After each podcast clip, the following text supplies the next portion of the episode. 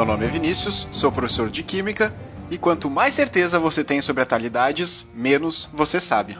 Olá, meu nome é Felipe, eu sou professor de Física e errar é humano, mas culpar outro é política. Olá, meu nome é Rodrigo, sou professor de português e estou aqui hoje para aprender.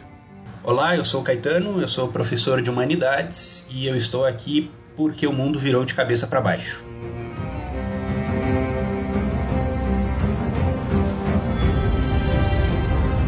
Então, pessoas, hoje nós vamos falar sobre atualidades, sobre Brexit, o futuro da União Europeia e Donald Trump. Para isso, então, a gente convidou o professor Caetano Sordi. Ele é doutor em antropologia social e professor na Universidade de Caxias do Sul e também professor do Missalva. Vamos com a gente que hoje a aula vai ser bem legal. Vamos tratar sobre vários temas e vamos lá.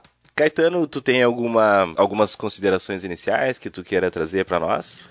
Olha, é, primeiro eu queria agradecer vocês pelo convite de participar do, do Vestcast. Para mim é, é um privilégio, uma honra estar com vocês. Né? Eu já conheço há bastante tempo. Oh. pra nós foi uma honra que tu aceitou, na verdade. Pois é, a gente ficou meio na dúvida, será que um cara tão gabaritado bah, como o Caetano é, né? o vai cara... aceitar participar? Disputa, disputa de gentilezas, né? Vamos lá.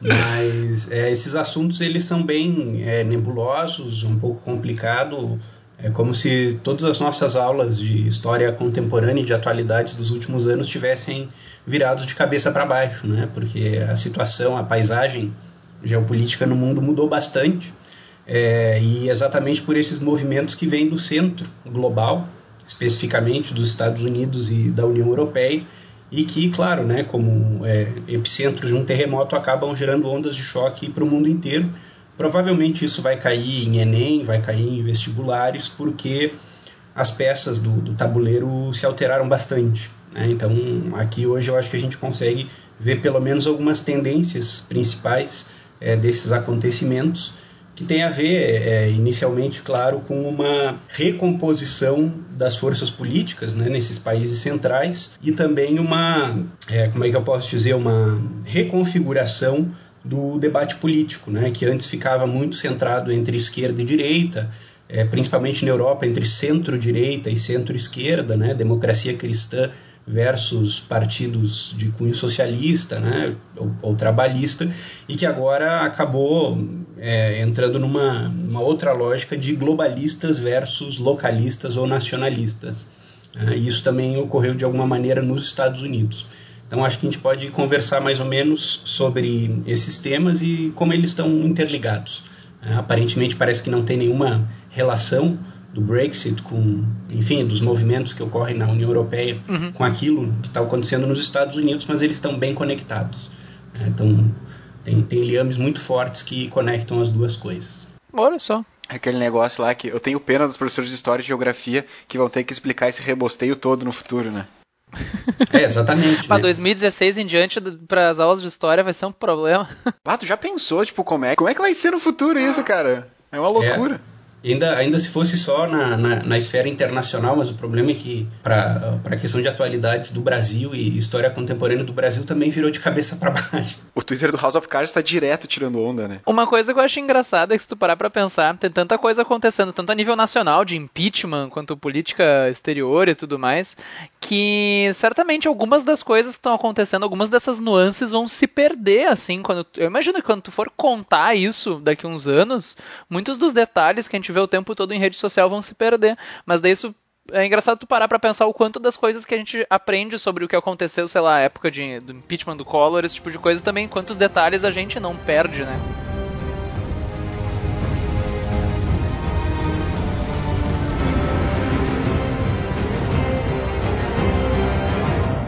Sabe uma coisa que eu acho que vai ser muito mais difícil? Porque hoje em dia a história está se fazendo muito com uma mídia que não existia, né? o Facebook, o Twitter, essa mídia uh, que é a internet, as pessoas não estão preparadas para isso. Uma vez tu tinha documentos que eram oficiais, então tu podia interpretar eles e ok. Só que, cara, agora qualquer um escreve o que quiser.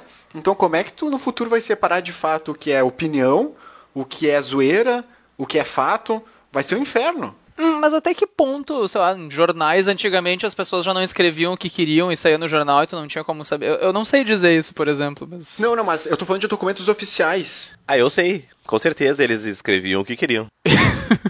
Mas havia um, um, certo lag, digamos assim, entre o fato e o registro do fato e a reflexão sobre o fato impressa ou, ou divulgada. Né? Hum, Agora, uhum. como falou Vinícius, a coisa é muito rápida.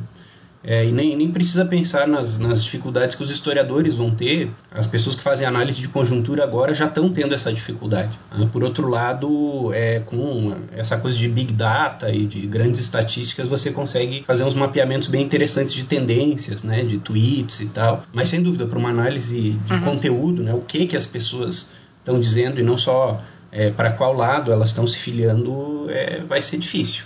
Né? Possivelmente vai ser bastante difícil o volume de material é muito grande. E eles produzem é, a história. Uhum. Mas em termos de estudo, você, tipo assim, na faculdade, hoje em dia, a gente não, a gente não aprendeu a estudar essa mídia. Né? A gente tá meio que em... Todo mundo foi pego meio de surpresa e agora é um negócio que tá aí e vamos ter que começar a lidar com isso. Eu acho que é claro, é muito mais claro. o fato de ser algo que a gente não conhece mesmo. Assim, qual é a uhum. influência uhum. disso? Que, tipo, a gente não tem como afirmar, mas que tá influenciando, tá. Com certeza. Sim. É, o que, o que acontece, e que na verdade alguns movimentos eleitorais é, contemporâneos têm a ver com isso, é que existe uma, uma espécie de é, é, dinâmica de enxame, né? Então acontece um fato, uhum. aí todo mundo vai lá, comenta, é, deixa um comentário muitas vezes agressivo, polariza e logo aparece uma outra coisa e todo mundo sai dali, que nem um enxame, e vai para outro lado. Né? Então é, é, um, é um tipo de ah, É bem isso mesmo, né? Vai todas as abelhas para um lado, vai todas as abelhas para o outro, né? Uhum. Exatamente. É um tipo de comportamento de opinião pública que realmente é muito recente. Né? Ele não, não tem paralelo com coisas que aconteciam no passado. E as coisas eram mais lentas e tal, né? É, mas a gente pode pensar que alguns, alguns desses é, candidatos é, outsiders, né, que foram aparecendo, e movimentos outsiders, né, o próprio movimento do Brexit na Grã-Bretanha inicialmente era comandado por outsiders, né, não fazia parte de uma, entre aspas, um certo bom senso a ideia de que a Grã-Bretanha sairia do Reino Unido, mas tinha um conjunto lá de doidos, né, sempre pensando num contexto social, que apareciam como doidos que defendiam essa saída. E de repente isso, com auxílio de redes sociais, foi crescendo, crescendo, crescendo, crescendo, até o ponto que ganhou a eleição. Aí o sistema político ficou né, embasbacado. Que é a mesma coisa que vale para o Donald Trump. Era um candidato piada, é um sujeito que, quando concorreu, quando anunciou né, que ia concorrer nas prévias é, do, do, Partido Republicano nos Estados Unidos, ninguém levou a sério, mas por um movimento muito uhum. capitaneado em redes sociais, em é, sites tipo 4chan e tudo mais, cresceu e virou Sim. o candidato predominante e ganhou a eleição. Sim, a internet potencializa basicamente, ela tem um poder de potencialização que as mídias antigas, digamos assim, não tinham. Uh, permite que movimentos que realmente não nem chegariam talvez numa mídia tradicional hoje em dia ganhem força. Exato. Uma coisa que eu, que eu, que eu li ali no, em alguns artigos, né, Ben? artigos científicos. Uh -huh. Aquele blog massa. eu vi que que diz que o Trump ele estava atrás, né, na a candidatura ele estava atrás, e se não me engano ele contratou uma das maiores agências de marketing dos Estados Unidos, que são duas mulheres super premiadas, muito foda, e meio que elas tipo assim, tá, beleza, então agora nós vamos começar a te divulgar. E nessa nessa de vamos divulgar, divulgar, divulgar, ele começou a ganhar o ele começou a ganhar o Sim, ganhar caiu força. na boca, é, caiu na boca de todo mundo, assim, todo mundo falava, falava, e enfim, ele tem umas ideias que, querendo ou não, para o bem ou para o mal, chamam a atenção, né? Uhum. Ele, ele, ele é um pavão. Sim, sim, sim. Ele é um pavão. Sim, aham. Exatamente. Então, eu não sei até que, até que ponto, mas eu, elas meio que ganharam a eleição para ele. E, como você estava falando, Caetano, isso não é muito que a ideia, tipo, que. Ah, o pessoal não vai votar no Trump. Ficou meio assim: o pessoal não vai votar a favor da saída da, do Reino Unido. Ninguém vai não, votar, ninguém vai votar, eu não preciso uhum. ir. E alguém foi, e, tipo, aconteceu. Tipo, foi uma coisa meio... É, eu acho que, eu acho que nos dois casos a gente pode dizer que certamente a oposição subestimou o poder da, no caso, ou Trump, ou do partido pró-Brexit, esse tipo de coisa. Não, sem dúvida, né? Até porque eram movimentos outsiders, né? Que eram é, críticas que, num, num contexto normal, não, não chegavam a ter grande expressão eleitoral. É, mas é, é preciso é, pontuar outras coisas que, além do marketing muito eficiente, do uso muito eficiente de redes sociais, é, tanto o argumento do Brexit, da saída né, do, do, Reino Unido da União Europeia, quanto é, enfim, os argumentos do, do Donald Trump para se eleger presidente dos Estados Unidos tocaram fundo numa questão muito grave desses dois países. A gente pode pensar do mundo desenvolvido em geral, que o sistema político não estava conseguindo tocar né, que são massas enormes desses países de pessoas que tinham empregos industriais muito bem estabelecidos né, na década de 50 para frente e que, com a reconfiguração da economia global, acabaram perdendo esses empregos para a periferia global. Né, a indústria norte-americana boa parte se transfere para a China, se transfere para a Ásia. A mesma coisa né, na Grã-Bretanha a partir dos, dos anos 80. É, isso gerou um ressentimento social muito forte né, e que acabou levando boa parte do, desse eleitorado, que anteriormente era um eleitorado identificado com, com a social-democracia, no caso dos Estados Unidos com o Partido Democrata, a seguir o argumento nacionalista da, da extrema-direita. Né, porque a gente não pode esquecer que uhum. nos Estados Unidos o Donald Trump acabou amalgamando a extrema-direita que estava, de alguma maneira, adormecida. E em alguns estados ali, em que a questão racial é muito forte, muito ressentidas com o fato de um presidente negro. Né? É, em alguns uhum. lugares ali do Deep South dos Estados Unidos, isso tocou Sim, fundo uhum. né? em, em ressentimentos muito antigos ali.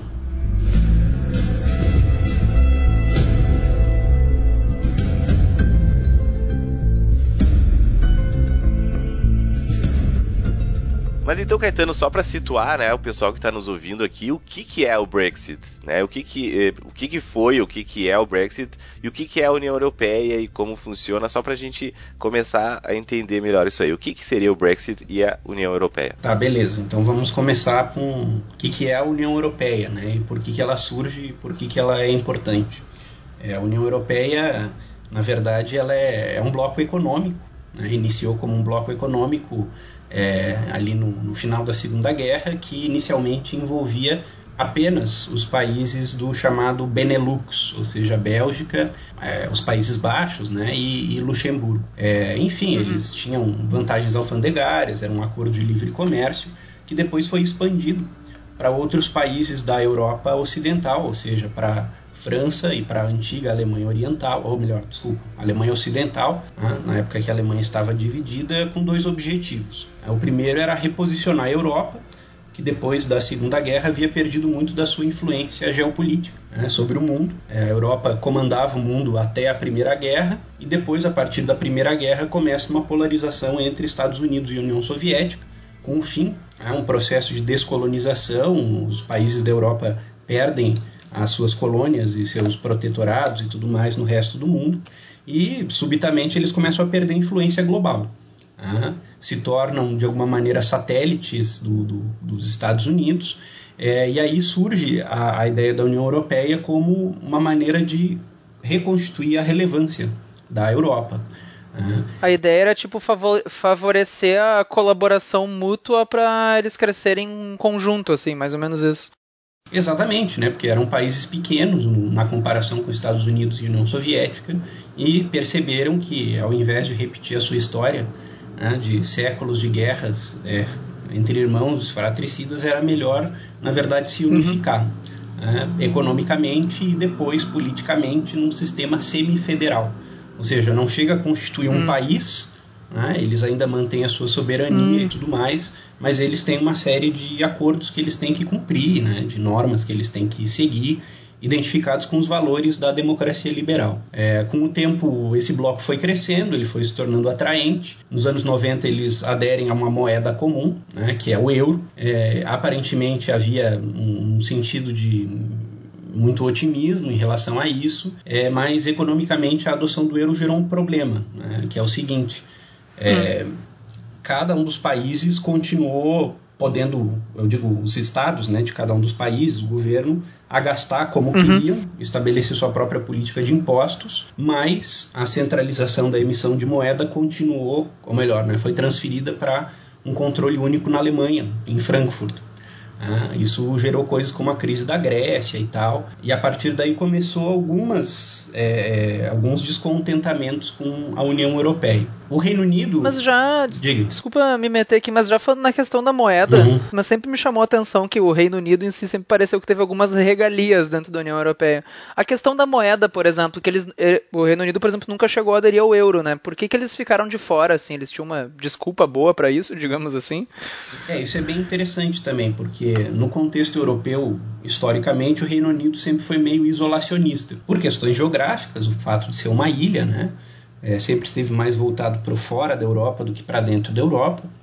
É, e não foi sem resistência que o Reino Unido aderiu à União Europeia. E como tu bem colocou, eles aderiram meio a meio. Né? Então, eles aderiram a vários dos protocolos políticos, dos protocolos econômicos, mas preferiram se manter fora da União Monetária. Não adotaram o euro, né? permaneceram com a sua moeda, com a Libra. O que lhes dá mais margem de, de, de, né? de vantagem para resolver alguns problemas econômicos quando eles ocorrem. Da mesma maneira, eles não aderiram a um instrumento que é muito importante na União Europeia, que se chama o Tratado de Schengen. Né? O que é o Tratado de Schengen? Vamos supor agora que nós três, ou melhor, nós quatro, né, vamos lá para Portugal, né? a gente entra, faz imigração em Lisboa, e a gente consegue circular entre vários países da União Europeia sem ter que fazer imigração de novo. A gente consegue ir numa linha reta de uhum. Portugal até a Polônia sem passar por nenhuma imigração. Ah, que é o Tratado Sim, é basicamente Schengen. um tratado de livre circulação. Entrou Exatamente. em um, conta como visto para todos, digamos Essa assim. Essa é uma das grandes Exato. vantagens, não? A livre circulação é, uma das, é um dos principais pontos que favorecem, né? Sim, o, claro, claro. A circulação de pessoas é muito positiva, né? Sim, não, ela é sempre positiva. É, e inicialmente a Grã-Bretanha, claro, é, ela tem vantagens para quem é quem, quem, dos, quem é cidadão dos outros países membros para viver e tudo mais na Grã-Bretanha, mas eles per, preferiram permanecer fora do Tratado de Schengen. Ah, então, por exemplo, se tu entra em Lisboa para ir para Inglaterra, tinha que fazer uma passar pela fazer. alfândega de novo, digamos assim. Tem que fazer imigração Não tinha essa livre circulação. Uhum. É. Mas ainda, Mas, ainda hoje é assim. É, ainda hoje, sim. Eles permanecem fora do Tratado de Schengen. É, agora já, já saiu, vai sair, né? É, mas é, agora ser fora de vez, né? agora piorou, né? É, mesmo assim, é, foi importante tudo isso no, na reconstrução da Europa no pós-guerra para fazer a mão de obra circular. Né? Então, principalmente a Alemanha Ocidental, né, que tinha que se reconstituir depois da, do conflito, precisava dessa livre circulação para atrair trabalhadores, principalmente do sul da Europa, para reconstruir o país. É, e na Grã-Bretanha, o que, que aconteceu? Começou a valer uma certa circulação é, apesar deles não participarem do Tratado de Schengen, só que para muitas pessoas que começaram a perder empregos com a saída das indústrias para o terceiro mundo, né, ou para o mundo desenvolvido, subdesenvolvido, né, como se dizia antigamente, é, as pessoas começaram ah, a identificar... Fábrica indo para a China, né? Isso, exatamente. As pessoas começaram a identificar a chegada é, de, de, imigrantes de outros países da, da Europa, principalmente do leste europeu, como a razão para a perda de seus empregos. E aí isso começou a, a acender uma certa xenofobia no Reino Unido, que, claro, né, se, acro, se, se acoplou com um, um, sentimento isolacionista que eles sempre tiveram. E aí foi crescendo né, um partido Sim. político chamado UKIP, né, que é o partido que defendia a ideia do Brexit, né, que é um acrônimo, um acrônimo, eu acho, né? para Britain. Sim, Britain né? Exit, acho que é uma coisa é, assim. Uhum. É Britain Exit, né? ou seja, a saída da Grã-Bretanha.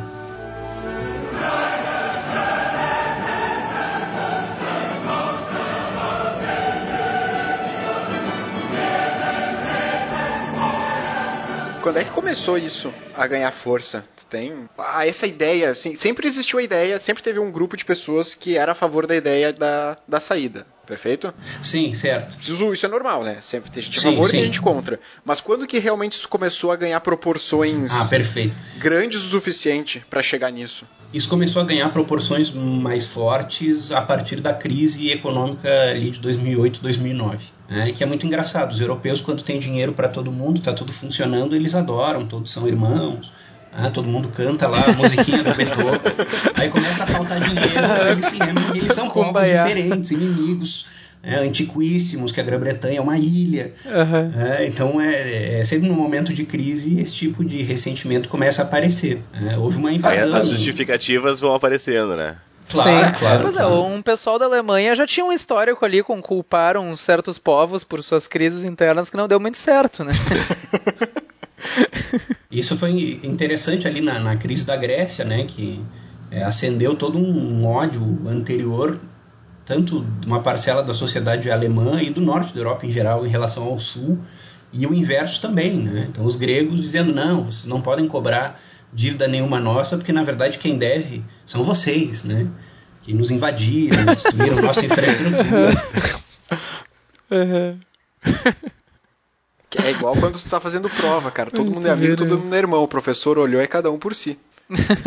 Na hora Ah, do não, mas é- desespero, cara.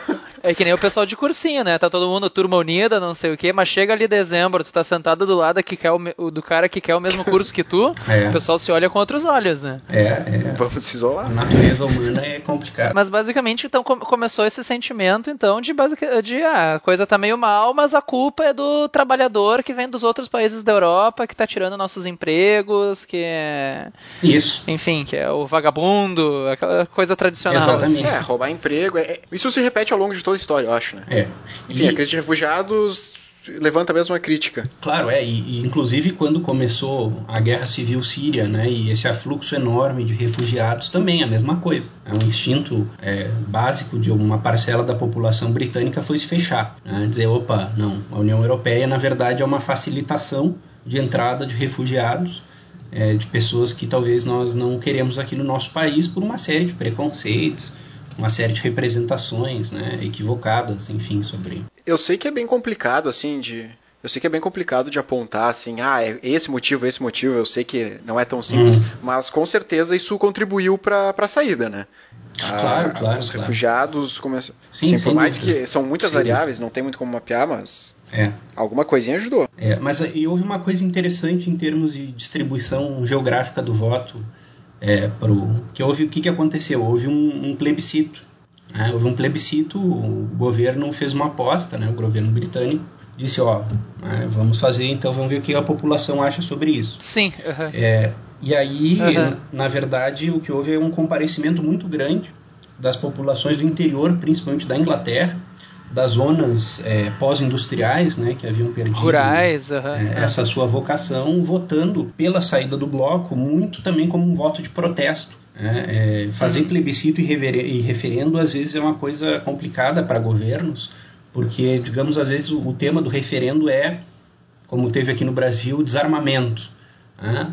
E o governo está Uhum. passando por um- uma crise que não tem nada a ver com isso, o referendo acaba virando um plebiscito sobre o governo. Né? Sim. E, e o, o- o Sim. Brexit acabou virando um pouco isso, né? Acabou virando um plebiscito. Muita gente foi votar pela saída da União Europeia como um voto de protesto contra o sistema político, contra os partidos tradicionais, e depois começou a se dar conta de uma série de desvantagens que iam acontecer, né? inclusive com a saída de muitas indústrias, né? das poucas indústrias que ainda permaneciam, a saída né, da Grã-Bretanha significava que não ia ter mais acesso ao mercado comum europeu. Então as pessoas começaram a se dar conta disso e se arrepender, né, uma parcela do eleitorado. Tanto é que agora, né, nos, nas pesquisas para a próxima eleição na Grã-Bretanha, que é a eleição para eleger o parlamento e, e, consecutivamente o governo, o UKIP está muito por baixo. Eles perderam muito voto. Olha só. Por uma certa é, percepção. Mas eles não esperavam estar por baixo na hora que as eleições foram convocadas, por exemplo. Não, não esperavam, não esperavam. É, de modo algum, né? Mas é, é que assim, se eu não me engano, eu não me corrija se eu estiver errado, mas é que a ideia é que tinha, ah, o primeiro-ministro, na verdade, me fugiu o nome dele, mas o primeiro-ministro que da época em que foi conduzido o referendo, por exemplo, ele não era pró-Brexit, né? Inclusive ele acabou renunciando Sim. quando ganhou outra opção porque ele se achava não apto a conduzir justamente ah, o resultado que não era o que ele queria, digamos assim. E daí Sim. o partido que assumiu convocou agora, no- que aparentemente É, a política pra- da Grã-Bretanha permite isso, per- o partido que assumiu resolveu convocar novas eleições. Foi o David Cameron, só pra pontuar. David Cameron, isso.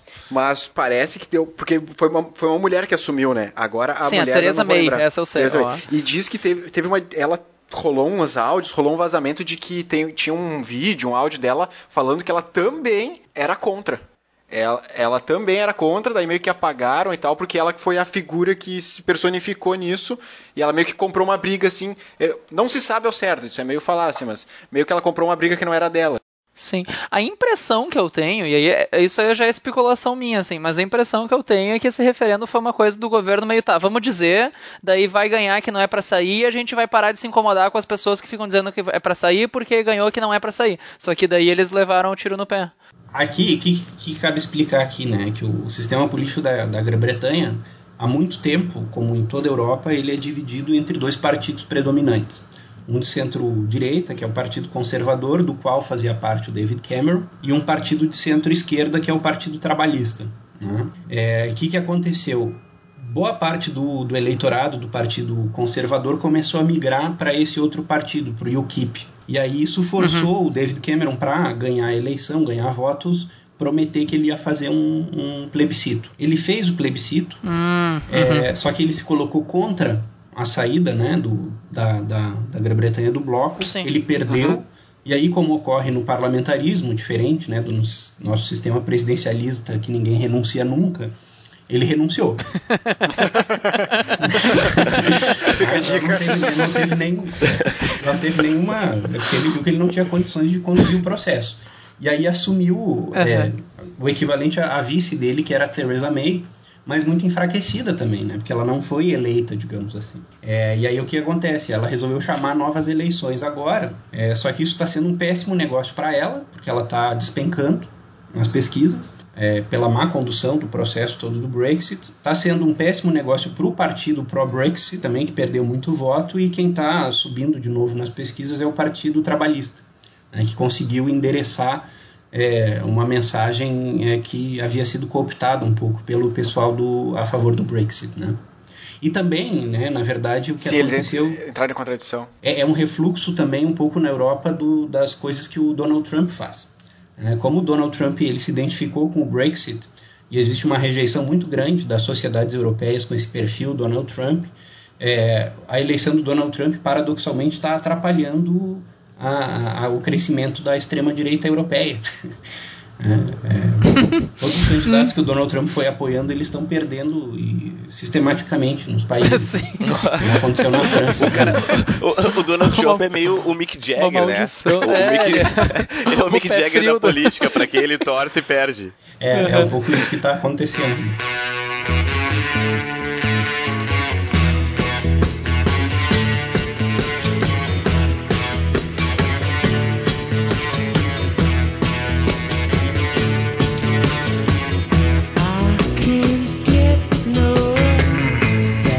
Vi uma. Eu, te, eu, li em algum artigo, né? Ou naqueles blogs que a gente lê. Uhum. Um post que, do Facebook, um né? Um post do Facebook que houve uma diferença etária nas, na, nessa votação do plebiscito, que o pessoal mais jovem era mais pró-Brexit e o pessoal mais velho seria com. Não, acho que era o contrário. Acho que é o contrário, acho que é o contrário. É, o pessoal mais jovem era contra e o pessoal mais, mais velho era a favor. Tem algum motivo para isso, Caetano? Tem, tem, claro. Estudo, né, cara? Estudo, desculpa. É. tem, tem uma questão que é, que é interessante, que é o seguinte, é, teve uma questão não só etária, mas também geográfica, né, porque as grandes cidades votaram contra a saída do bloco, o interior votou a favor da saída do bloco e as pessoas mais velhas, né, como tu bem colocou, votaram pelo Brexit e as pessoas mais novas votaram contra. É, isso se explica por dois motivos. Primeiro, porque o, a União Europeia permite uma circulação muito grande de estudantes. Né? No, na Europa tem o sistema Erasmus e é uma geração uhum. que se acostumou com essa coisa da livre circulação. Né? Tá aí, estudo. É, a questão do estudo é impressionante. Por outro lado, as pessoas mais velhas né, e do interior são aquelas que foram mais afetadas pelo deslocamento é, das indústrias e dos parques produtivos para outros lugares do mundo. Né? Imagina o cara Sim. que trabalhou, sei lá, 30 anos numa empresa lá que fechou, foi para a China e o cara tem que trabalhar né, numa coisa que ele identifica como um trabalho menor e tal. É, então, essa, essa questão etária se explica um pouco por aí. Fica como sugestão e dica, uh, só, só para pontuar, a BBC tem um infográfico muito legal. Uh, acessa, bota no Google ali, referendum uh, BBC, que tu acha bem fácil, infográfico. E é bem legal, ele separa por país, então ele diz quem é a favor, quem é contra a região. E enfim, eu analisando meio rápido, assim, dei uma olhada, se não me engano, uh, áreas urbanizadas votou a, perma a, permanência e áreas mais rurais votou a saída também tem uma diferenciação assim. Sabe que na eleição do Trump também, depois a gente pode falar mais sobre isso, mas teve um fator muito decisivo entre a escolaridade dos eleitores pró ou contra Trump. A maioria dos eleitores contra Trump eram os que tinham a escolaridade mais alta, assim, teve uma correlação bastante acentuada. Sim. Nisso. É, o fenômeno Brexit e a eleição do Trump estão muito correlacionados. Né?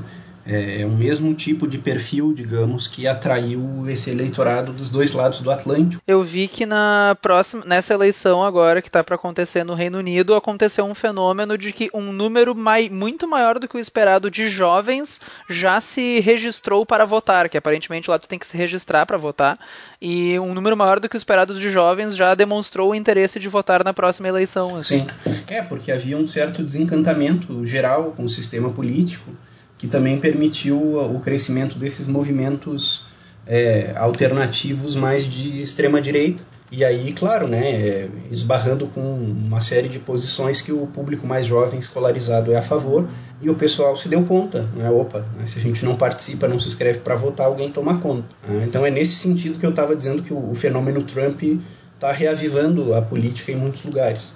E aqui na, na, na, Argentina, tu acha que isso teve alguma influência do Macri também? Né? Essa, essa, acho que não só na Argentina, mas outros países aqui do uhum. sul também que estão indo mais à direita. Né? Que a gente tinha um fenômeno mais à esquerda aqui, agora indo mais à direita. Tá, tá tudo interligado? Eu acho que sim, claro, sempre tá, tá conectado, é, mas eu acho que tem umas particularidades latino-americanas, né, são importantes, que é a questão é, do final de um ciclo de governos que eram mais alinhados a, ou a centro-esquerda ou à esquerda, ah, e que, enfim, por uma série de, de, de, motivos que afetam muito a América Latina, como o preço internacional das matérias-primas, começaram a decair.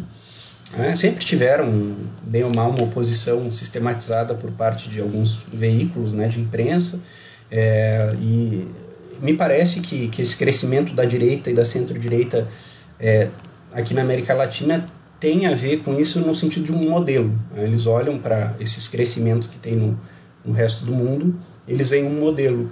Mas, ao contrário né, desse pessoal da extrema-direita do, dos Estados Unidos ou da Europa, é, essa nova direita que surge agora aqui no continente sul-americano é globalista. Né? Eles não são isolacionistas. Né? O argumento do hum, Macri, por sim. exemplo, é, é né, globalização a full e vamos né, é, abrir o um mercado e tudo mais. Você pega um Trump e um Brexit, não, é vamos fechar, vamos fechar as fronteiras. Mas é que é, que é difícil também a gente aqui, pensando né, num, contexto latino-americano. Claro, Por mais claro. direita que tu seja, é bem difícil tu ser né, localista. Talvez é, em, é. alguns países aqui que tem uma produção, sei lá, basicamente de um produto, ou tem uma produção, um PIB baixo, se esses caras forem localistas demais, eles vão acabar quebrando o país também. Sim, né? claro, claro.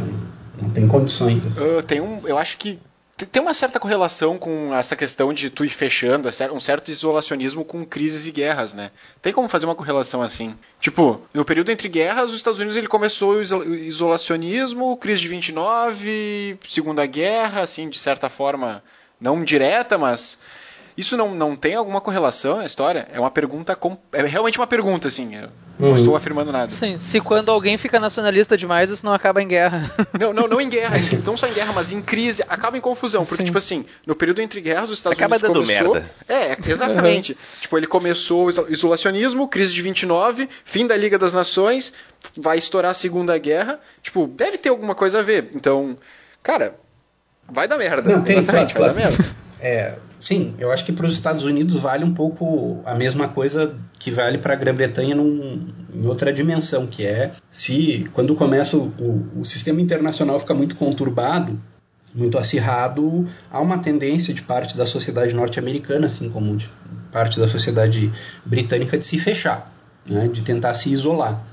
É, o problema é que isso não, não, não há como, né, num, num país como já foi o caso da Grã-Bretanha e hoje é o caso dos Estados Unidos né, que é a principal potência mundial, que tem laços ao redor do mundo inteiro. Né? Não, não há como, de uma hora para outra, você conseguir se isolar. Né? Tanto é que toda, toda a plataforma isolacionista do Trump está tendo muita dificuldade de se colocar, de se impor agora. Né? Porque o, o, é, o status quo da, do, do lugar dos Estados Unidos do mundo os impede de fazer isso. Foi assim também na época da Primeira e da Segunda Guerra. Né? Por mais que houvesse uma é, pressão de parte da sociedade norte-americana para que sair, não entrasse nos conflitos, ficasse à parte, os Estados Unidos, pela sua condição, são empurrados para dentro do conflito. Ah, não há como o poder central resolver sair, ah, resolver se, se eximir da coisa. No mundo cada vez mais globalizado, tu quer, é meio que o oposto, né? O mundo se direcionando para cada vez mais globalização, tu querer dar um passo atrás, assim, ó, parece um contrassenso. Claro, principalmente quando, quando tu é o principal ator da globalização.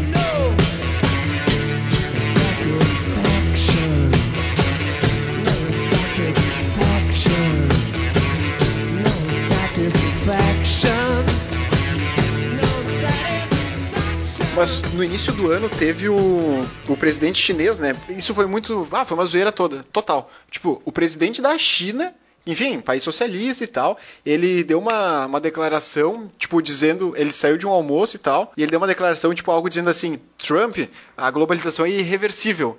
Tipo, porque por causa das medidas dele, tipo, o presidente de um país socialista tá dizendo pro, pro é. presidente dos Estados Unidos que a globalização é irreversível. Tipo, claro. cara, o mundo tá muito de cabeça para baixo. É, é que daí tem que pensar um pouco também nesse socialismo da China, né? Desde o. Da... Ah, não, claro, claro, sim, em teoria, né? desde, desde, claro, não, desde, é que o presidente participou do, claro, do Fórum Econômico é. e tal. Desde, desde a década de 70, desde a década de 70, a China adotou um capitalismo pragmático e que ganha bastante com a globalização. Né? O, o aspecto Sim socialista. Sim, 90% dos não, eletrônicos claro, claro, da minha casa é. tem uma plaquinha é, da China aqui. Como né? é que a gente define o, como é que a gente define a China hoje em dia? A gente dá, tem muita gente que define a China hoje em dia como uma potência capitalista de Estado, né? um modelo capitalista de Estado. É, ou seja, você tem um certo grau de liberdade é, econômica, que também na própria China é restrita a algumas regiões, né, as zonas econômicas especiais e tudo mais é, incentivo ao empreendedorismo individual, tudo que vem de uma ética capitalista está lá presente, mas é, é um Sim. capitalismo que não convive com os padrões políticos da democracia liberal. Né? Então é um partido único, é um sistema bem indireto né, de eleição dos representantes, muito centralizado. Né? É um modelo de capitalismo autoritário, Sim. a gente pode chamar assim. Ele, o governo libera o que convém a eles, né? É, exato. Uhum. E controle da informação, né? A informação não, se, não circula é, tão livremente assim na China. Né? Pois é, eu sei que o Mark Zuckerberg, por exemplo, do Facebook, tá louco para expandir o Facebook pro mercado, digamos assim, chinês.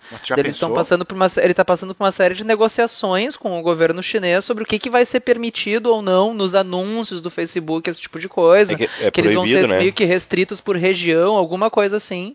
Mas ele quer porque quer entrar com o Facebook na China. Imagina, vai aumentar e não sei quantos bilhões deu público. Isso é, isso é maluco, né? Porque o, é, a China, a China também tem o seu isolacionismo clássico, né? Teve a guerra do ópio ali no século XIX, uhum. porque as potências europeias queriam que a China, que sempre foi enorme, né, um grande mercado consumidor, se abrisse para os produtos da Europa e tal, e os chineses eram renitentes, eles não se abriam, e aí começou aquela coisa, né, de traficar ópio lá para dentro para deixar a população, parte da população viciada, criar uma demanda, e teve a, a guerra do ópio, né? Então é, isso é uma coisa interessante que se repete ali. Ah, os chineses eles vão uhum. é, como se fosse uma membrana. Isso a gente quer, aí quando aceita, aceita 110%, mas isso a gente não quer, isso a gente vai controlar. Uhum. É bem, bem próprio do, do, sistema Sim, é chinês. Sim, é 880, né? Mas que é curioso, é, é curioso, né? O, o, presidente da China tem que dizer para os presidentes dos Estados Unidos que o mundo está global. Por isso que eu disse que o mundo virou de cabeça para baixo. Exatamente. É, assim, é, é muito louco para pensar nisso, assim, tipo que, enfim, é, só, é, sei lá, meio que o yin e o yang, assim, falando, se invertendo. uhum. Mas sabe que, voltando ali um pouquinho para a parte do Brexit, uma dúvida que eu tenho, assim, que basicamente foi feito um referendo, que é basicamente uma consulta à população de ah, o que a população quer. Aham. Mas esse referendo, assim, ele não equivale a uma decisão legal, assim. O governo tinha a opção de dizer, tá, vocês votaram isso, mas não é isso que a gente vai fazer. Sim, sim. Isso tinha uma opção, mas seria uma coisa muito absurda no, no sistema democrático britânico que isso ocorresse. É, é, só que ele não é. Ele era um plebiscito, né? É um plebiscito, ou seja, é, a diferença de plebiscito e referendo. Igual do desarmamento que teve aqui. O plebiscito é uma pergunta: vamos, vocês querem sair ou não querem? Queremos. É, o referendo é: o parlamento aprovou tal lei que proíbe tal coisa. Vocês são a favor ou contra? Ah, então tem todo um processo pós, ah, tem um processo pós plebiscito de qual é o marco legal para sair da União Europeia. Sim, o plebiscito é uma consulta que tu faz antes de tomar uma medida. Uhum.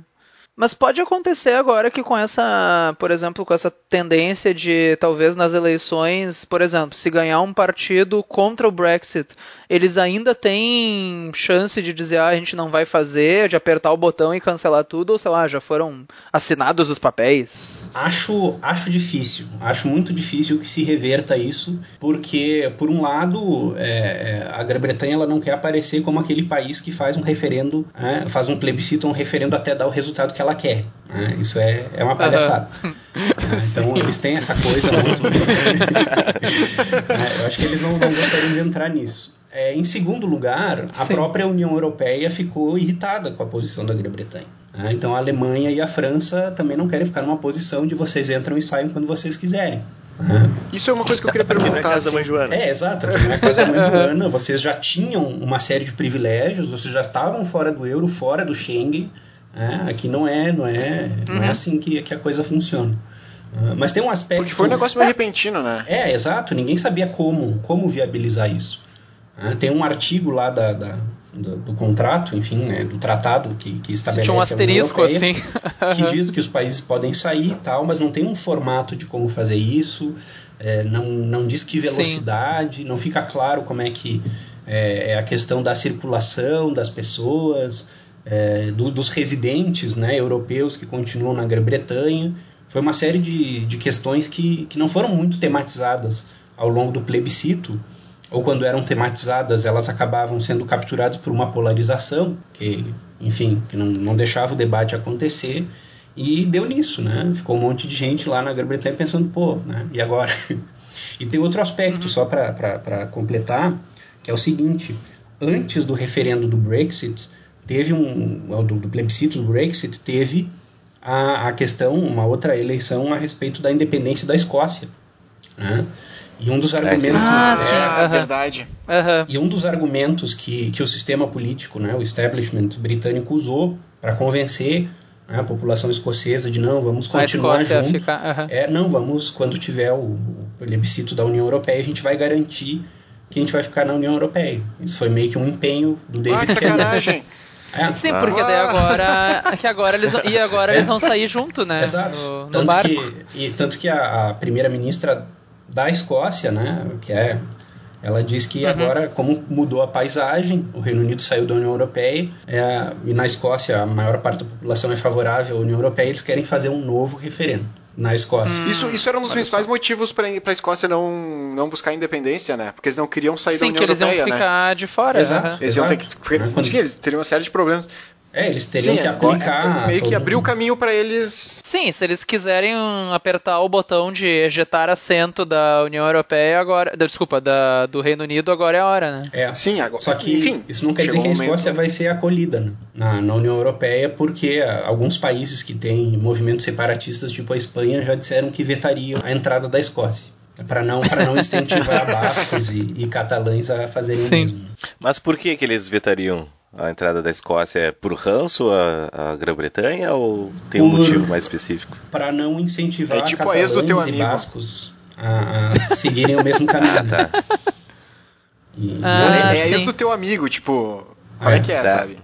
Uhum. Não, não, não, não mas, não, mas, eu entendi. A ideia é não dizer que ah, vocês podem pedir separação e depois continuar na, Europa, na União Europeia como se nada tivesse isso, acontecido. Isso. É, não criar, é que se eles podem, todo mundo pode. Né? Uhum. Sim, essa jurisprudência. Aí daqui a pouco o Rio Grande do Sul já quer se separar do Brasil também, começa aquela uhum. história do. né?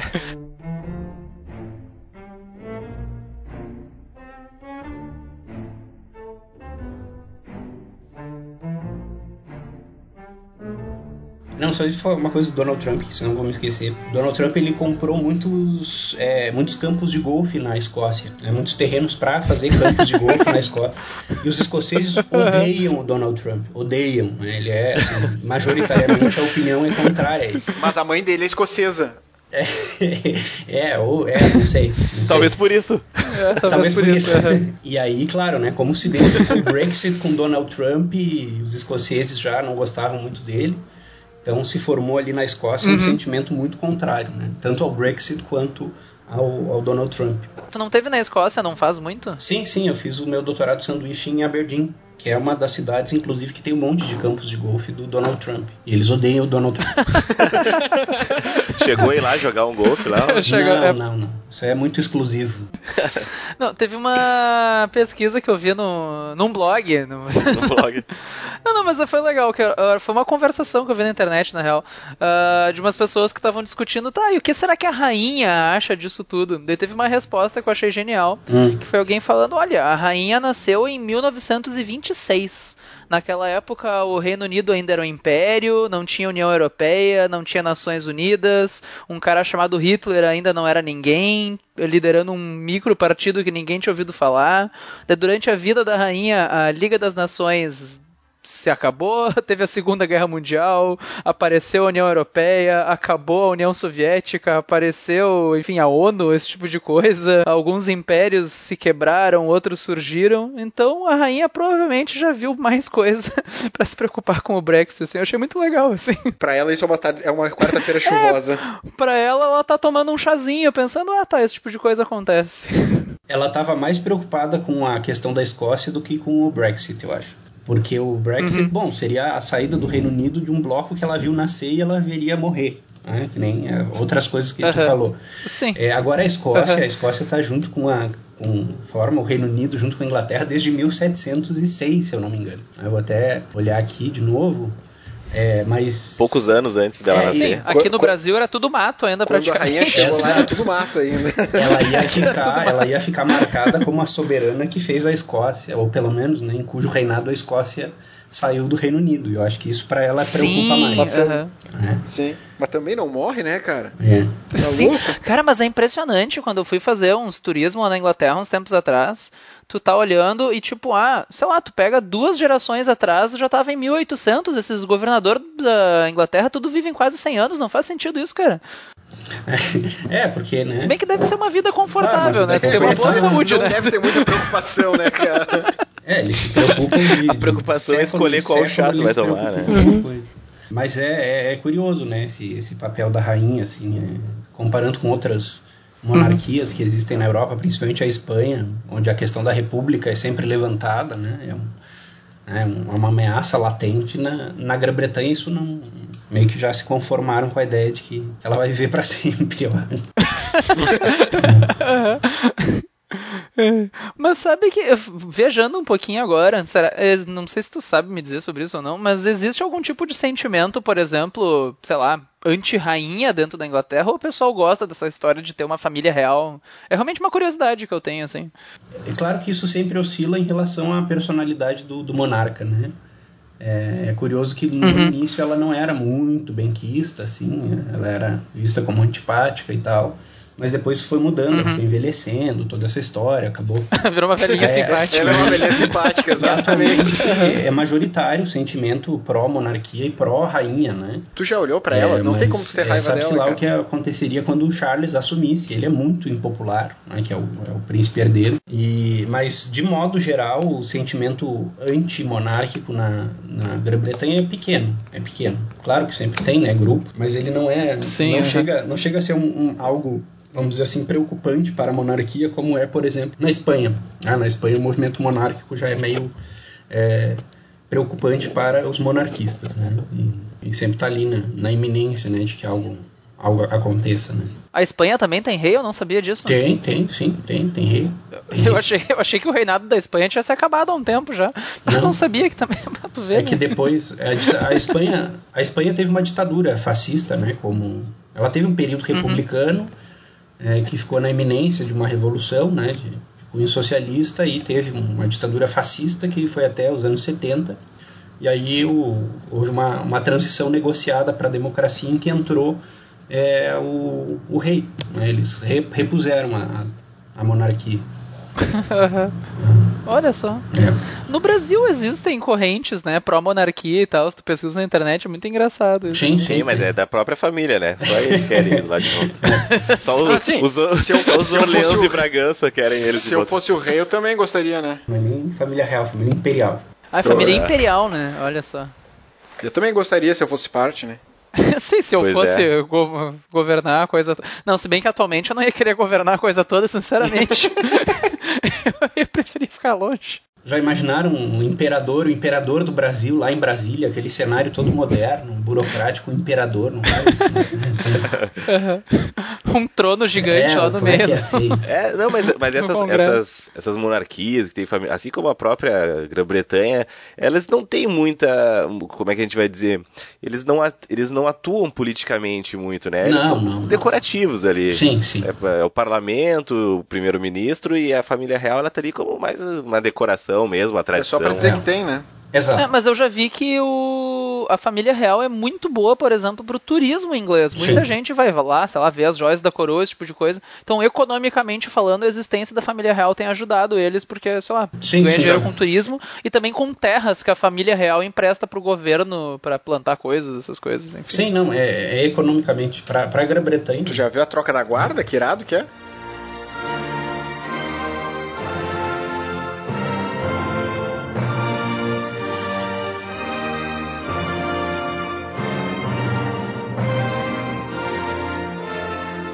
Que ainda existem monarquias? Em muitos lugares, né? Principalmente na Europa e na Ásia.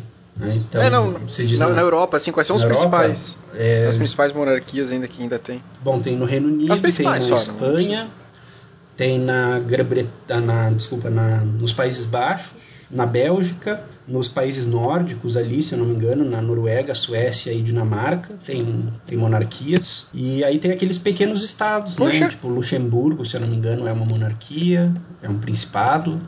É, San Marino, que é um lugar pequenininho na Itália, Mônaco. é, então ainda tem. Poxa. É, tem, tem bastante. Mas todos eles, claro, né, são monarquias constitucionais. Em que, como o Rodrigo falou, o rei é simbólico, é uma coisa que representa o Estado. Né? É, Na Espanha tem muitas acusações Sim. de corrupção No- em relação à família real, mas aí é, é um problema específico. Né?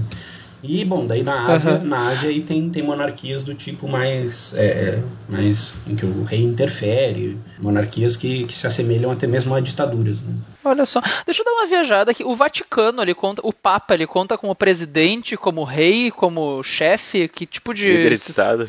Líder de estado? Tá, mas ele tem um título assim, tipo, ele, no Vaticano ele é o rei. ele é o não chefe. sei. Como é que tá Estado assinado a carteira de trabalho dele? É, Aham. Ele é o chefe de Estado do Vaticano, é reconhecido como chefe de Estado pelos outros chefes de Estado, é, mas o, o cargo dele é pontífice. Né? Ele é o pontífice. Ah, sim. Como é que ele assina? Mas ele toma as decisões políticas também, tipo, ah, tem que fazer uma. tem que reformar aquelas estradas ali, é o Papa que assina, tipo, ele toma esse Sim. tipo de decisão também. e ele tipo, um assina prefeito, como, assim? assim. É, prefeito? Ele e tal? assina- É, Não, ele assina pergunta. como. Ele assina curioso, como. assim. É, é curioso, né? Ele assina como pontífice, como bispo de Roma. Pontífice. É, É outro nível, se- né, cara? É outro nível, outro né? nível. Ele é tecnicamente ele é o bispo de Roma, né? Só que a soberania estatal dele se restringe ali ao, ao bairro do Vaticano. E mas enfim, né? Tem essas, esses sistemas aí que permanecem. né? Ali no Oriente Médio você vai ter aí monarquias absolutistas. né? Na Arábia Saudita, no, Na África eu acho que ainda tem na algumas, África, né? é, na África eu acho que tem algumas. Na África tem uma coisa curiosa que tem etnias, né, que estão divididas em vários estados, que têm seus reis e tal, mas eles não são, não são chefes de estado. né, mas existe Sim, sim, um só por culto, etnias uma mesmo. coisa. Faraó não tem mais em lugar nenhum, assim. Não, não. Vai saber, né? não. Vai saber. Pô, ia ser legal. É Vamos Deus construir umas Terra. pirâmides aí. Faraó. Mas ele era Deus também daí. Guardadas as devidas proporções, lá os, os Emirados dos Emirados Árabes Unidos são como faraós, né? Eles decidem, vou construir o maior shopping do mundo. Constroem. né? Levam, traz um Uma monte de gente da comparação, Índia, né, do- das Filipinas para para trabalhar. Deve ser uma vida ruim, cara. Meu, deve ser uma vida muito ruim. É, é ruim, é ruim Os caras não têm mais o que inventar, né? lá, né?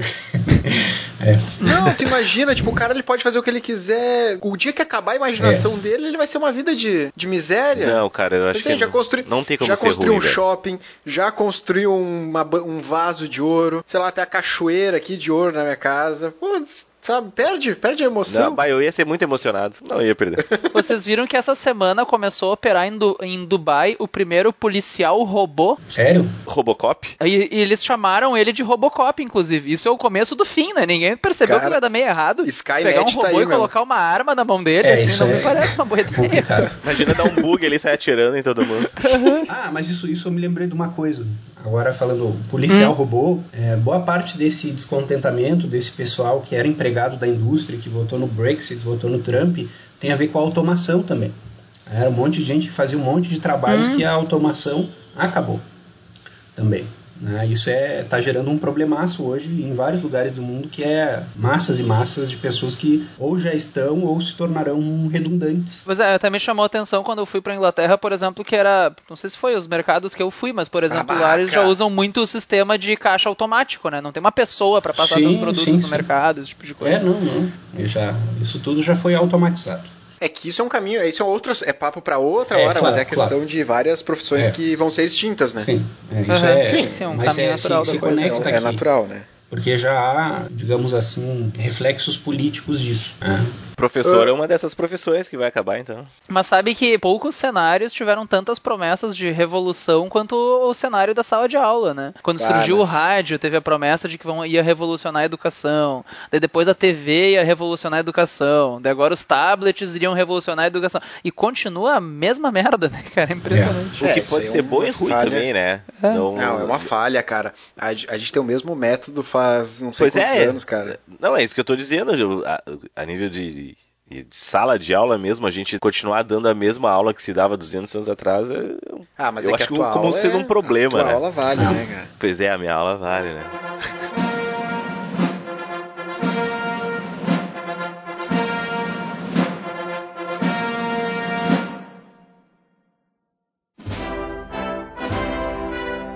Mas todo esse fenômeno aqui do Brexit que a gente estava falando, inclusive, por trás disso teve todo o fenômeno do Trump também. Mas como é que esse fenômeno Donald Trump aconteceu, assim? Como é que isso veio? Como é que isso foi possível, né? É, isso é, é algo que pegou de surpresa todo mundo, né? Os analistas políticos, os políticos e, em alguma medida, a própria população americana. É, isso é engraçado que eu acho que tem várias uhum. camadas aqui, né? Uma camada é que, por incrível que pareça, é a piada que vira realidade. Porque já há muito tempo, uhum. né, há muito tempo existe uma piada nos Estados Unidos que é a presidência do Donald Trump. Teve um episódio do Simpsons uhum. sobre isso.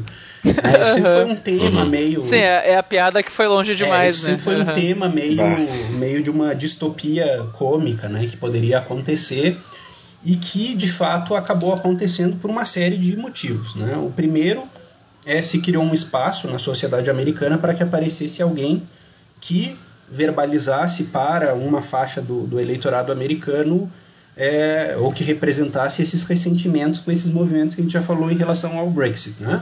A desindustrialização. Sim, alguém que desse voz para os preconceitos isso, também. Isso, né? né? E, e, também a questão do, do sul e do norte, né? É, ligada à questão racial. É, houve muitos ressentimentos em algumas zonas mais predominantemente brancas dos Estados Unidos com o Barack Obama, né? o presidente negro. Sim, o pessoal meio redneck ali, isso. né? Terceiro, né? que eu acho que é importante houve um deslocamento um pouco é, da disputa política nos Estados Unidos da questão da desigualdade para a questão das identidades. Isso é uma coisa muito importante, que também está no debate político aqui do Brasil.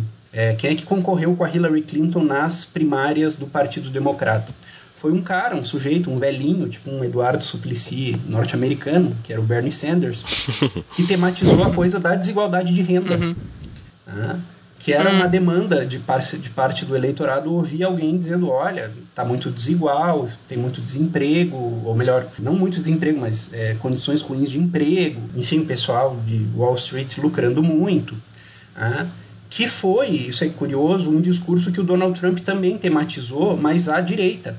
Ah, o Bernie Sanders tematizou uhum. a esquerda e o Donald Trump à direita, e né, com os bodes expiatórios de sempre. São os mexicanos que roubam o nosso trabalho, as indústrias que foram para a China. E o Bernie Sanders dizendo, não, é o sistema político, é o sistema econômico. Ah.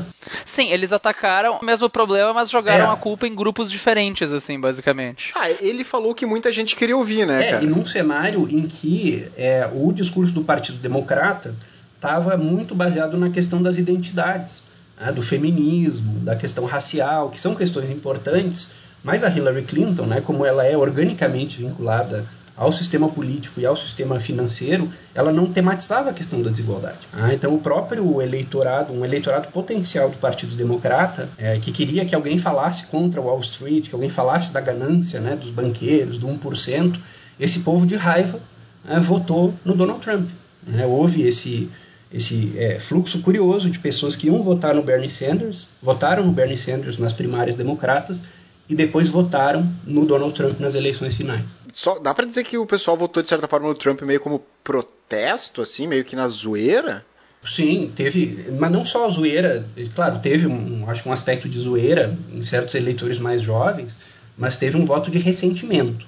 Ah, o eleitorado redneck, meia idade, branco, é um perfil bem específico ali do meio oeste norte-americano, em estados, né, que os norte-americanos chamam de swing states, né, que eles Ora eles uhum. votam democrata, ora eles votam republicano, que votaram tudo republicano. Né? Uhum. Estados, uhum. inclusive, que o Barack Obama... Sim, foi uma confluência de vários fatores... Sim. Sim, foi uma confluência total de fatores. Né? Sim, sim. As, as, estrelas, assim, não é uma coisa natural, não foi algo natural. Realmente foi sim, algo... os astros se alinharam. Os né? astros é. se alinharam de uma forma específica para fazer com que acontecesse um desastre natural. É. Que coisa mais humanas isso, Vini. Não esperava de ti, um cara das exatas, falar em astros ah, se alinhando. Pra te ver, né, cara?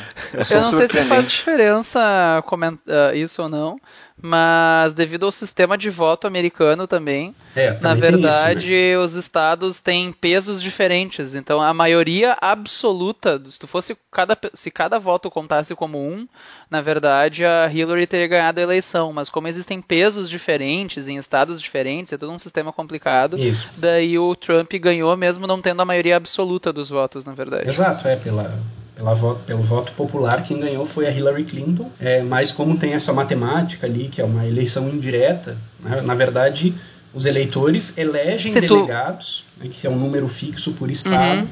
e que depois elegem o presidente. É uma coisa em três níveis. Então você consegue focar a campanha em determinados lugares para conseguir eleger o maior número de delegados.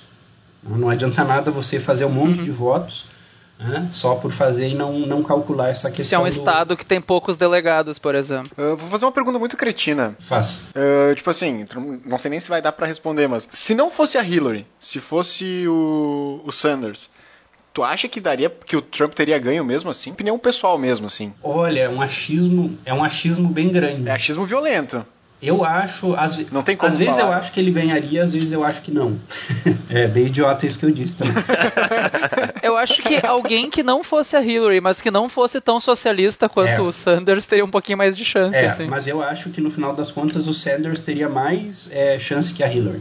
Porque o Sanders uhum. ele era um democrata Sim. que conseguia acessar um público que tinha pavor da Hillary Clinton e que o Trump conseguiu acessar. Que é esse perfil ali do meio oeste e tal. Né? Então talvez. Sim, um outro problema que existe lá ainda é o problema de convencer os teus eleitores a irem para as urnas, né? Não adianta o pessoal dizer, é, tô contigo e o pessoal não for votar, Isso, né? também, exatamente. É que ela não, ela não é nem um pouco. Ela, ela não tem nenhuma empatia, né, não. cara? É, sim, ela não. Simpatia, né? É. E, e é, é, é, o tipo, é o tipo de erro histórico, né? Porque a pessoa já tinha perdido a primária para o Barack Obama lá em 2008. Ah, e ela insistiu, uhum. insistiu. Uhum mas ela é muito identificada. Fazendo uma, deixa eu pensar assim, fazendo uma comparação. Tipo Serra. É, pode ser, mas é, é ela é considerada um, um, cara muito do parlamento, do, do sistema político, sabe? Uhum. É, não é uma pessoa que tem uma empatia Cunha. grande com a... Não, também não chega a esse ponto, né? Eduardo Cunha, né? Mas, mas é, é, é, uma pessoa sem empatia, que é muito identificada com os rolos que tiveram na, na, na gestão do Clinton, né? Não, a, a questão da, do, da traição do Clinton é interessante que normalmente conta pontos a favor dela, né? Mas de resto, hum. tudo conta muito mal. Assim. E então, a questão da guerra, do, do, do, da guerra contra o Iraque, que também ela tinha, estava um pouco envolvida. Isso, ela claro. Né? Tem, tem, um pessoal muito contra né, essa guerra do Iraque e ela não, ela ia manter tudo como está. É, ela, aí está, ela, é, ela foi secretária de, do, de Estado, né, que é o cargo mais importante em termos de política exterior do Barack Obama durante todo o tempo. É, enquanto Barack Obama uhum. sorria, né, fazia a, a, soft diplomacy dele, ela fazia a hard diplomacy, uhum. né? Então é, uhum. é essa guerra do, dos drones, a confusão do Iraque, a confusão do Afeganistão, é, muito identificada com isso também, né, sem dúvida nenhuma. Exato, é o pessoal que é contra, né, o pessoal que perdeu familiares na guerra, é. né, nessa, nessa história, uhum. o pessoal era tinha uma versão Exato. bastante grande, né? Pela, e aí, o, e aí o Donald Trump vindo com um discurso isolacionista, né? De não gastar mais dinheiro na guerra, de não mandar our claro. boys, né? Para carnificina. Mas ele acabou, como a gente está vendo recentemente, ele está se dobrando um pouco ao, ao establishment ali, né, do, do sistema.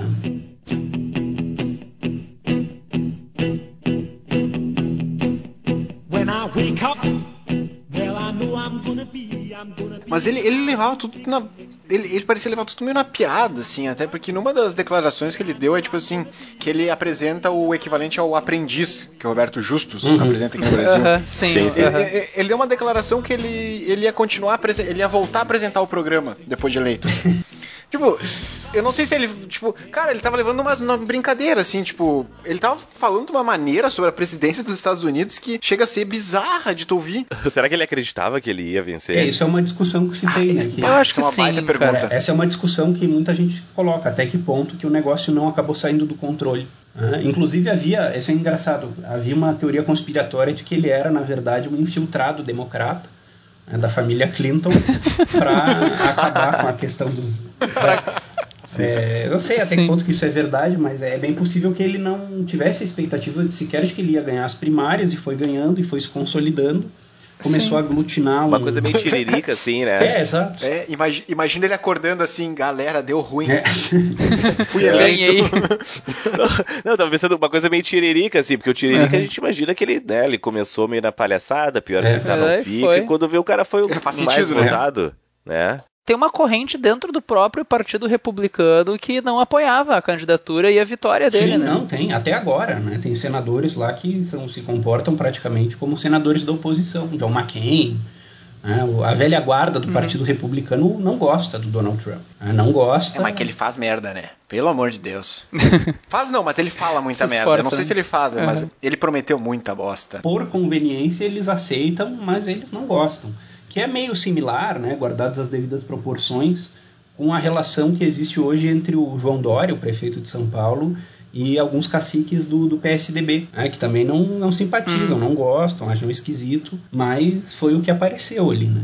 E dão apoio porque é o que, uhum. é o, que o partido conseguiu eleger. Então eu acho que na questão do Donald Trump isso também é, é, se coloca. Né? Havia muitos candidatos muito fracos nas primárias, nenhum deles com muita capacidade de seguir em frente, o Donald Trump foi galgando postos nesse vácuo. Né? Quem apareceu? Tá, e uma coisa que a gente não pode deixar de falar, e o muro? O muro, é verdade. É, o muro. O muro. É, o que, que a gente vai dizer? Assim, ó, o cara tá em outra... Tá lá, né? O que, exatamente, essa é a melhor definição, assim. É, é, isso é outra coisa que eu acho, me parece, né, minha opinião pessoal, que era blefe, eu acho, no início, para ser populista e tal, mas virou um compromisso de campanha e, bom, é é, e está seguindo. Está seguindo. Só que assim, o que, que acontece, né? É, é engraçado que ali dentro da administração Trump, atualmente tem, tem duas correntes uma corrente, né, que é o que os norte-americanos estão chamando de alt-right, né, alter, é, direita alternativa, né, que é o pessoal que se constituiu na internet e tal, super mais de extrema direita, pessoal mais racista, que é o que é o pessoal que está ali, vamos construir o um muro, tal. E tem o pessoal do establishment republicano, que é não voltamos ao Estado, né, e que é um pessoal que pensa em negócios. E claro, você construir um muro na fronteira dos Estados Unidos com o México é uma ótima maneira de falir os Estados Unidos ou de deixar a, a, a economia norte-americana numa péssima situação. Uhum. Né? Numa péssima uhum. situação.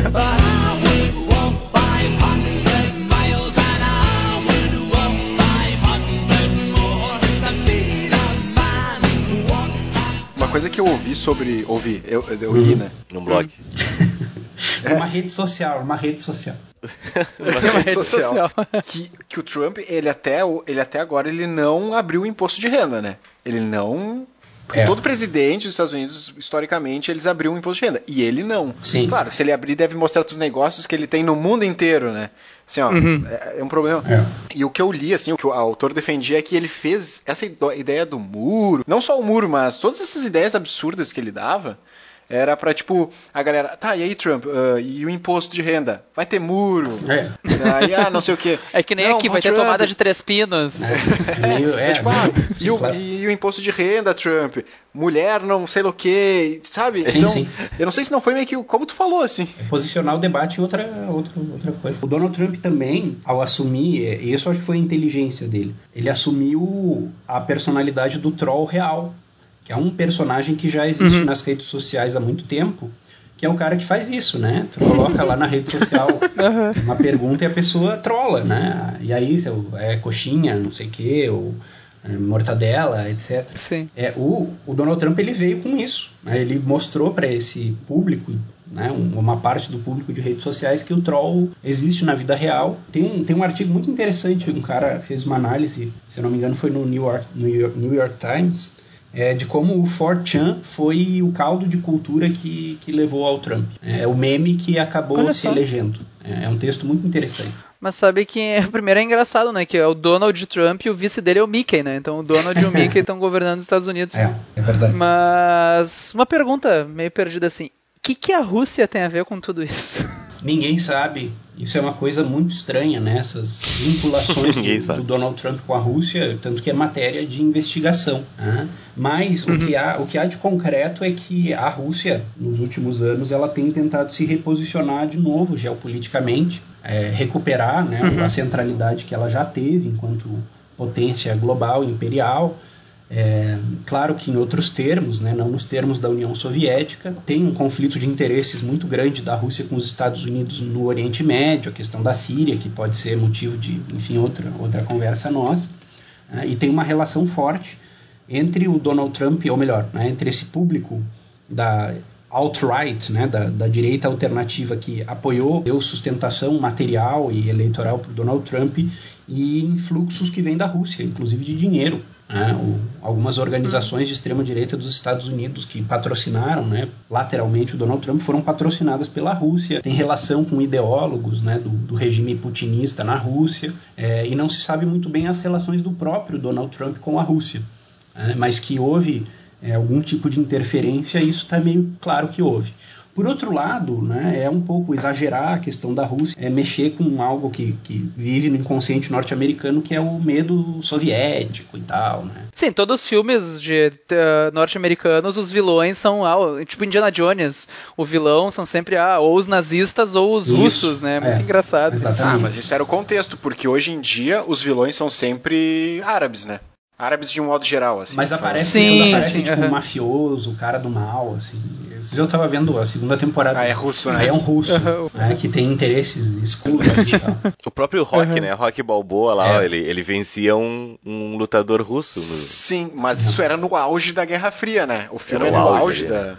E existe outra coisa, né? Mas o é próprio é, jogo de videogame. Que é importante pontuar que é o seguinte: hoje, eu falei lá no início, no início da nossa conversa, que o, o debate político está se é, polarizando muito entre globalistas e localistas, né? ou globalistas e nacionalistas. Uhum. Né? Atualmente, nesse debate, o Putin, a Rússia, aparece um pouco como o grande herói do pessoal nacionalista. É, ele é o grande exemplo para esses partidos nacionalistas, populistas da Europa, como né, o, o, da Marine Le Pen na França, é, e para o próprio, para algumas organizações que deram apoio ao Donald Trump. Né? Então ele aparece como o líder né, desse movimento antiglobal ou de uma, sei lá, uma globalização da, dos nacionalistas, digamos assim. Alô? Alô? eu, não, eu, tava eu tava pensando, na real. É, eu também não reparei aqui. É. Pô, interessante. Quando o Caetano fala os bagulho, eu só, eu só consigo escutar, tá ligado? Eu não consigo falar muito. Eu não sei exatamente. o, o, cara, o cara aprende a full, tá ligado? eu tenho que confessar, na verdade, que eu, eu não entendo metade dos posts de política do Caetano no Facebook, mas eu curto tudo, assim, eu até memorizo umas coisas para caso surja um debate ou dar o parecer, Imagina. assim, para parecer entendido do assunto, né?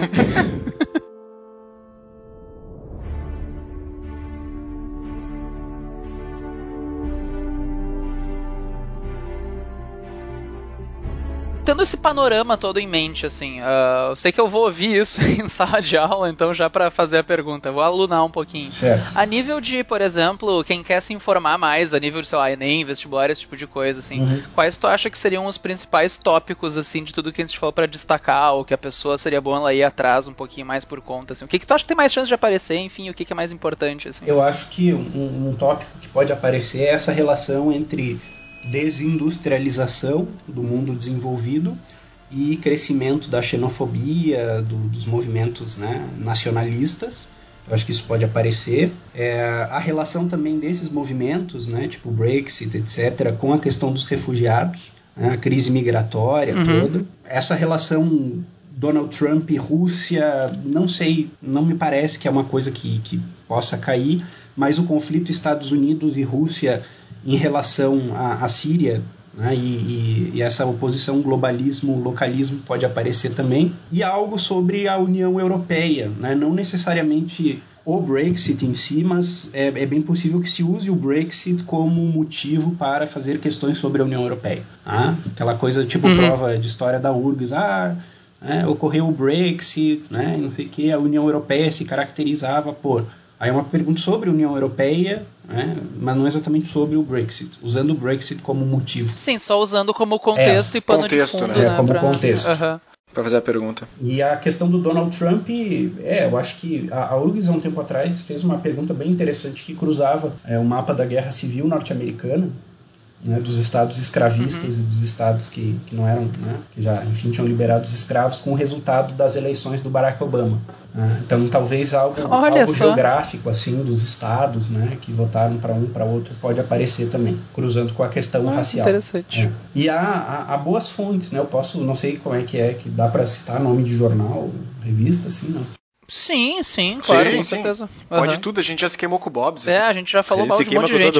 A gente falou mal do Uber já, a gente só se queima com grandes empresas, assim. tu vai falar bem, então tá tranquilo. É, pode falar mal da Globo, que é o de menos, assim. O, o Eu País, aquele jornal espanhol que tem uma edição brasileira, é legal. Esse eu acesso bastante. A BBC em português também tem umas coisas legais. Para atualidades tem um jornal muito bom online que se chama Nexo. Não sei se vocês conhecem. Volta e meio o pessoal publica coisa. É o Nexo. Eu já, já vi. É, já é vi. bem bom porque. Nexo ele, Jornal.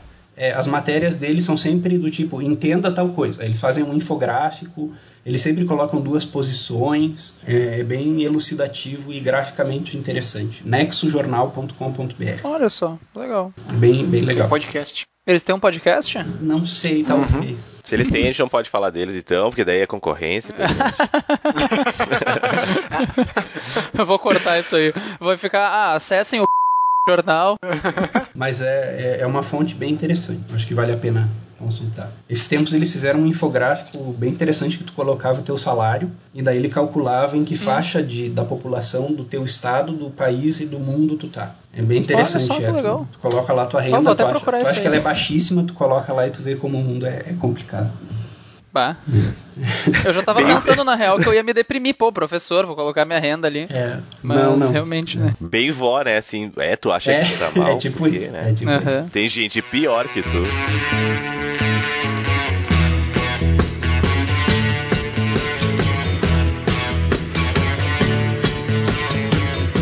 Então, Caetano, a gente queria agradecer a tua participação. Foi bastante ilustre. elucidativa, né? Tua ilustre participação, acho que ajudou bastante não só quem está nos ouvindo, como a nós mesmos entender muito dessas coisas, né? É, eu tô pronto para ir discutir no Facebook já. Agora tô... já vou fazer um textão, vou fazer um meu textão, Facebook vou, lá. vou, entrar, vou entrar em briga na internet. Era esse o meu objetivo, né? Vou mostrar que eu sei, não sei nada, né? Enfim, a gente espera, né, que a gente possa então fazer um, novo programa mais para frente é. também sobre atualidades, aí sobre outras questões atuais. É um tema que se atualiza bastante, né? Atualidades, pois é, atualidades parece que não é um tema que está sempre atual. É. E vocês que estão escutando a gente, né? Vocês que estão escutando a gente, coloquem ali um feedback, um comentário. O que, que vocês gostariam de ouvir? O que vocês sobre gostariam de uma ouvir? atualidade específica. Ah, legal. Sobre qualquer coisa assim. Que aí o, o Caetano volta aqui para nos dar mais é uma aula, né? É, é, importante, mesmo que a gente não. Mesmo que não caia em questões, mas é importante a gente saber de, de várias coisas, até pra, como a gente falou, fazer testão no Facebook, é, poder pagar discutir de, internet. pagar né? de intelectual uhum. na, nas redes sociais. Nas, né? re, nas reuniões de família também, Reunião né? de família, Pô, né? Uhum. No grupo da família do WhatsApp, não, porque o Brexit, o futuro. Grupo de família é perigoso. perigoso, perigoso, né? perigoso. grupo de família é perigoso, eu que sei, mas deixa essa história mas legal, depois. Eu que, é. Mas eu que, que agradeço a vocês pela oportunidade de novo e estamos aí. É só chamar aqui, dando a, disponibilidade, aí estarei. Tu volta É. mesmo ou tu achou que é tudo uma merda Não, isso aqui? gostei, É, tá assim, ó, gostei. fala a verdade. Não, gostei, Fala a gostei, verdade, gostei. fala a verdade. A legal. gente vai cortar essa parte. Não, eu gostei, eu gostei. Eu achei bem, bem bacana. Também para ouvinte, então, muito obrigado pela atenção, por ter ouvido até aqui. Curta, como sempre, curta a nossa página do Facebook, nossas redes sociais. A gente tem um site agora, vestcast.audio. Tu pode baixar o episódio, tu pode colocar o nosso site de página inicial do teu computador, ah, porque sim, porque que não, né? Por que não? Mandem é. dúvidas, mandem e-mails, se comuniquem conosco. É, sinal de fumaça, nós, gente. É. Uhum, Pelo amor de Deus. Uhum. E daí a gente pode começar a responder perguntas, tirar dúvidas. Sendo bem direto, né? Sendo bem direto, a gente não ganha um centavo para isso aqui. Então, assim, a gente tá querendo ajudar vocês. Então, se vocês querem ser ajudados, nos ajudem a ajudar a vocês. A gente podia estar tá roubando, a gente podia estar tá tá matando, podia tá, estar tá traficando, ganhar uma graninha, aqui. né? Olha só, uhum. o Caetano, um cara ocupadíssimo aí, um cara, né? Professor universitário, tá aqui gravando, né? No dia de Caravaggio, ele podia estar fazendo a romaria. É, então vamos lá, dá um feedback para nós, nem que seja seus, seus mangolão. Beleza? Muito... então tá, gente. Muito obrigado pela certo. atenção e até a Tchau. próxima. Até a próxima.